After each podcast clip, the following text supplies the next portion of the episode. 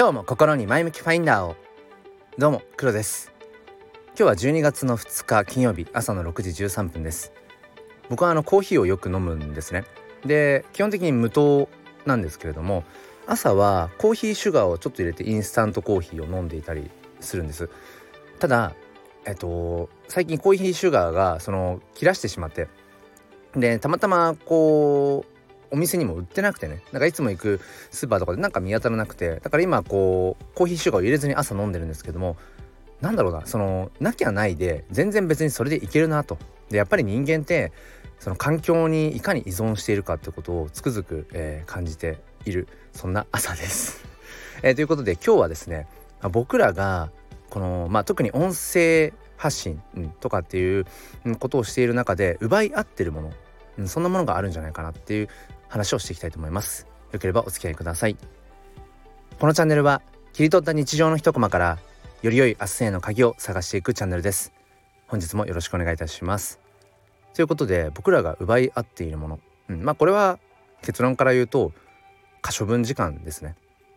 もっと言うとお互いの興味関心そういうものをこう奪い合っているっていうことだと思うんですね。うん、まあどういうことかっていうのを話していきたいと思うんですがそうですねその日々 SNS を発信している人であれば、うん、ものすごく、まあ、共感いただけると思うんですけど何いいねついたかとか、うん、何回再生されたとかそういう目に見えた数字、うん、数値化されるわけですよね自分のその発信しているものことが。でこれが要は他者評価になってきてしまってあまりそればっかりこう気にしていると結局自分の心が疲弊してしまうっていう、うん、まあ覚えがある方いらっしゃると思うんです。まあ僕もそうですけどね。でそんな中でふとね、うん、まあ今朝思ったことが、まあ僕も音声プラットフォームいろいろこう聞くんですね。うん、ただやっぱり聞ききれないんですよ。うん、聞ききれなくてただその中でやっぱり必ず聞いている人がいたりだとかあこの配信は聞いてみようかなみたいな感じで、まあ、選んでいるとでこの選ぶっていう行為って結局何かを選んでいるということは何かをそのまあ切り捨てているというか、うん、捨てているわけですよね選んでいないっていうわけだから別もちろんその切り捨てているものが、うん、無意味なものとか自分にとって無駄なものっていう意味じゃなくても瞬間的瞬間的に僕らっていうのは今の自分にとってよりベターもしくはベストなものを選択してるんですよね。まあ、時々その選択を誤ってああっちにしとけばよかったっていうちょっとしたまあ後悔みたいなものっていうのはつきものなんだけれども基本的にはやっぱり比較して選択してるじゃあね例えばこのスタイフで話を落とし込んでいくとするとうんその例えば自分の配信を聞いてほしいって皆さんやっぱ思うわけですよ。聞かなくていいよっていう人は多分いないと思うんですよね。どうせ発信してるんだったら一人でも多くの方に届けたいそういう思いはあると思うんですね。うん、でその時にどういうふうな何ていうのかな、まあ、発信なよというかそのじゃあ聞いてくれる側リスナー側の立場に考え立った時に結局可処分時間自分が自由に使える時間っていうのは限られてるわけでで多分このスタイフとかを、うん、利用されてる方の多くがきっと子育て世代とかだと思うんですよね。まあ、仕事もある程度こうちょっとこう落ち着いてきているかもしくはちょっとこう転職も考えてとか含めて、まあ、ある程度社会人として何て言うんでしょうね自分のライフスタイルを確立できているような世代が多い気がします。ってなるとやっぱり時間って限られているわけで今この瞬間にもこの僕のこの前向きファインダーチャンネルの今この声を聞いてくださってる方は本当はいやあっちの配信も誰々さんの別のあの配信も聞きたかったかもしれない、えー、今、えー、自分が、ね、発信してる毎朝発信してるインスタとかツイッターの更新を本当はしたいのかも本当はっていうかしたい時間かもしれない。でも今こうして耳を傾けてくれてる。まさにこれは、えー、発信者同士で何て言うのかな、うん、お互いの可処分時間を奪い合ってるわけですよね、うん、まあ争奪戦というのか。でその中でやっぱり自分がじゃあどういう声とか発信に自分の時間を捧げてるのかなっていうふうに考えていくとやっぱりねこれは綺麗事抜きにしてそこにメリットがあるかないかだと思うんですよね。限られた時間の中で何を選ぶかじゃあそれを選んでる理由って何っていうと自分にとってメリットがあるかこれに尽きると思います。うん、なんだろうなやっぱりそこにはまあもしかしたらその打算的な部分うん損得感情みたいな部分あると思うんですよね。で人間絶対やっぱりそれってあるから結局自分自身がいかに満たされるか、うん、幸せであるかっていうのが結局生きていく上での根源だと思うしもちろんなんかね崇高な部分でいや自分のことはねうん後回しにして、えー、誰かの他の人のためにっていうそういう、うん、気持ちとかそういう感情を抱くのも僕ら人間なんだけれども基本的には人間の根底にあるものってやっぱりある種うん包み隠しておきたいようなそういう腹黒さとかうんどす黒い何かとかって絶対あると思うんですよね。それが全くないていう人を僕はうんやっぱり見たことがないしでもそこが人間らしさっていうのかな。うん、まあ今ねその AI がこうどんどんどんどんこう発達していくことによって発達とは言わないかもしれないけど、うん、その AI のなんだろうなその力が、うん、どんどんどんどんこう高まっていくことでシンギュラリティっていうのが言われてますよね。2000何年だったっけな。もう多分間もなくと言われているんですよね。人工知能が要はこう人間を凌駕する、うん、っ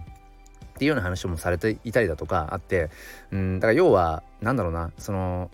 AI にとって変わられるんじゃないかっていう風な話。いろんな仕事も AI が代わりにまあやって。で僕らの仕事っていうのはなくなっちゃうんじゃないかみたいな、うん、そういう話とかもあったりするけれども。でもやっぱり最後に残るのは人間臭さ。人間らしさ。それは AI には再現ができない。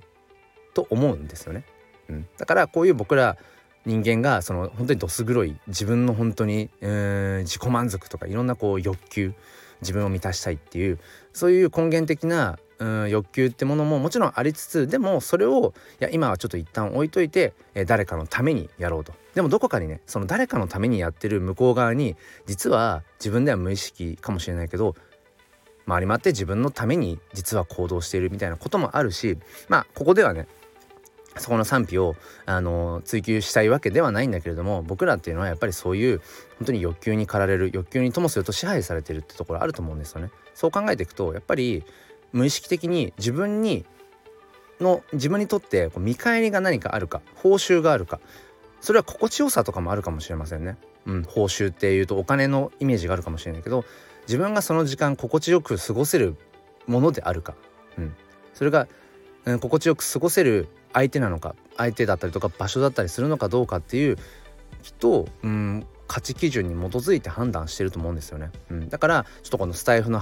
新配信に戻していくと話を、うん、例えばじゃあ自分がその聞きたいなって思えるものとか毎日聞こうと思っている、ものっていうのはじゃあどういうものかなってふと思ったら例えばその方のやっぱり発信している内容が自分にとって有益なものであるかどうかっていうのは絶対あると思うんですよね。あ聞いてあちょっとあのプラスになったなとか学びがあったなとかあ情報としてあそういう今、うん、情報があるんだなとかね。うん、あとは例えばそのさっき言った心地よさっていうところでこの人の、えーと、声が好きだなとかこの人の声を聞いていて心地がいいそれも僕は自分にとってのメリットなんだと思います。うん、だからね今一度ちょっとその今聞いてくださってる方が僕のチャンネルも含めて今なぜこの放送を聞いて聞き続けてくださってるのかあのスキップしないでね。うん。聞き続けてくれているのか。あとは普段うん聞いてくれてるあの今今聞いてくださってる方がいつも耳を傾けているうんもの目を向けているものなぜそれを選んでるんだろうななんてことを考えるとちょっとその、うん、僕らが奪い合っている何かっていうものが見えてくるのかななんてことを、えー、思います。うん、もちろんこれ今日はね、うん、言葉の言い回し的にちょっとこう、うん、露骨な部分とかの言葉をね選んでる部分もあったし僕も喋ってて、えー、言葉をちょっと選びすぎてしまっていて逆に伝わりづらくなってるかもしれませんが何だろうやっぱり最近ねそのその NFT NFT っていう感じで自分自身も NFT フォトグラファーとしてマーケティングの類とか、うん、そういうのをやっぱりこう突き詰めていくと結局そこには、うん、人間のその欲求っていうものが絶対に紐づいてるなって。だから自分の声に耳を傾けてもらうためにはやっぱり僕自身が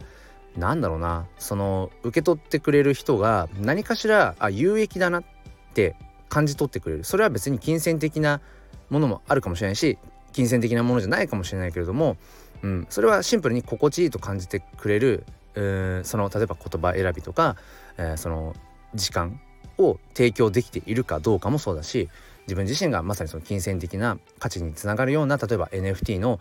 えー、作品ってものを届けていることがねそういうふうにできているかどうかっていうのも含めて、うん、なんかやっぱり何でしょうねみんな忙しいしね みんなやっぱり自分の、うん、日々の生活で基本いっぱいいっぱいなところもあると思うんですよね。でもそれ以外のちょっとした隙間時間とかながら時間でこうそれでも何かをプラスにね得ようとしているわけで、うん、じゃあそこにまあ自分自身が自分の発信とかがこう食い込んでいかに食い込んでいかせられるかって考えたらやっぱりそこに相手にとってメリットがあるかどうか、うん、これはもう、うん、きっぱりとねそこは絶対あるなと、えー、思っているよというそんな話を今日はさせていただきました、えー、ということで最後までお付き合いくださりありがとうございます、えー、僕は先ほど話しましたが NFT フォトグラファーとしても活動をしていて今は新しい挑戦として炎の写真ジェネと題してねあのまあ、日本の写真 NFT っていうものを盛り上げていけたらいいなっていうふうに、えしています。まあ、主にツイッターの方でツイッタースペースでまあ毎日ねうん、夕方ですね夕方から夜にかけて今スペースを開いていたりだとか、えー、まあ発信を続けています。で特にやっぱりこの音声っていうものにうんなんかこの親和性何か自分の思いを届ける時にやっぱり音声という手段っていうのがやっぱりベストだなと思って、まあ、このスタイフもまあ1年半以上ですけれども発信を続けてきています、えー、なのでまあどこかでまたね、えー、お見かけしていただいたらなんか変な日本語だな。あのぜひぜひ、えー、応援をしてください。今週末は明日土曜日が朝6時から NFT 教室ライブ。そして、えー、と日曜日は朝の6時から、えー、となちまさんのチャンネルの方に遊びに行かせていただいてコラボライブをする予定ですのでまたね、あの、お会いできたらその時是非いろいろとコメントとか、えー、コミュニケーション取れたらと思います、えー、それでは今日も良い一日をお過ごしください。ではまた。